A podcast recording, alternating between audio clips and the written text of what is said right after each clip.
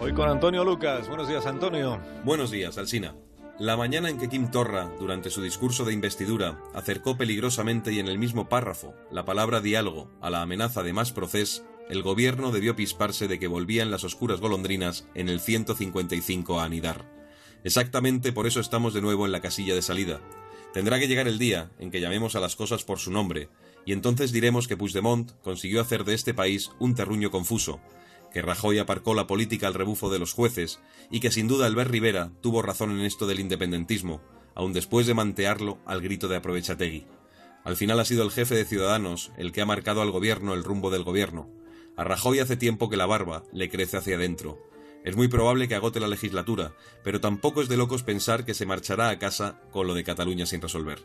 El piruetismo legal e ilegal, no tiene secretos para de Torra y sus alibabás, así que de no encontrar una salida, y de momento no se contempla esa posibilidad, la espera será crónica y esa deriva tendrá una explicación.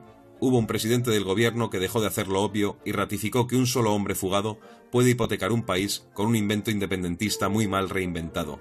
Este tinglado sin solución clara me recuerda a unos versos de la gran Vislava Simborska. Algo todavía ocurrirá, pero ¿dónde y qué? Alguien saldrá a tu encuentro, pero ¿cuándo? ¿Y quién? Lo de seguir sin gobierno en Cataluña es algo que cada vez resulta menos asombroso. Lo que asusta es la inexistencia de alternativa. Una política pululante, como la del gobierno central, solo incuba problemas. Hemos esperado mucho hasta ver engordar al monstruo, y ahora nadie sabe bien qué hacer para no estirar más el ridículo.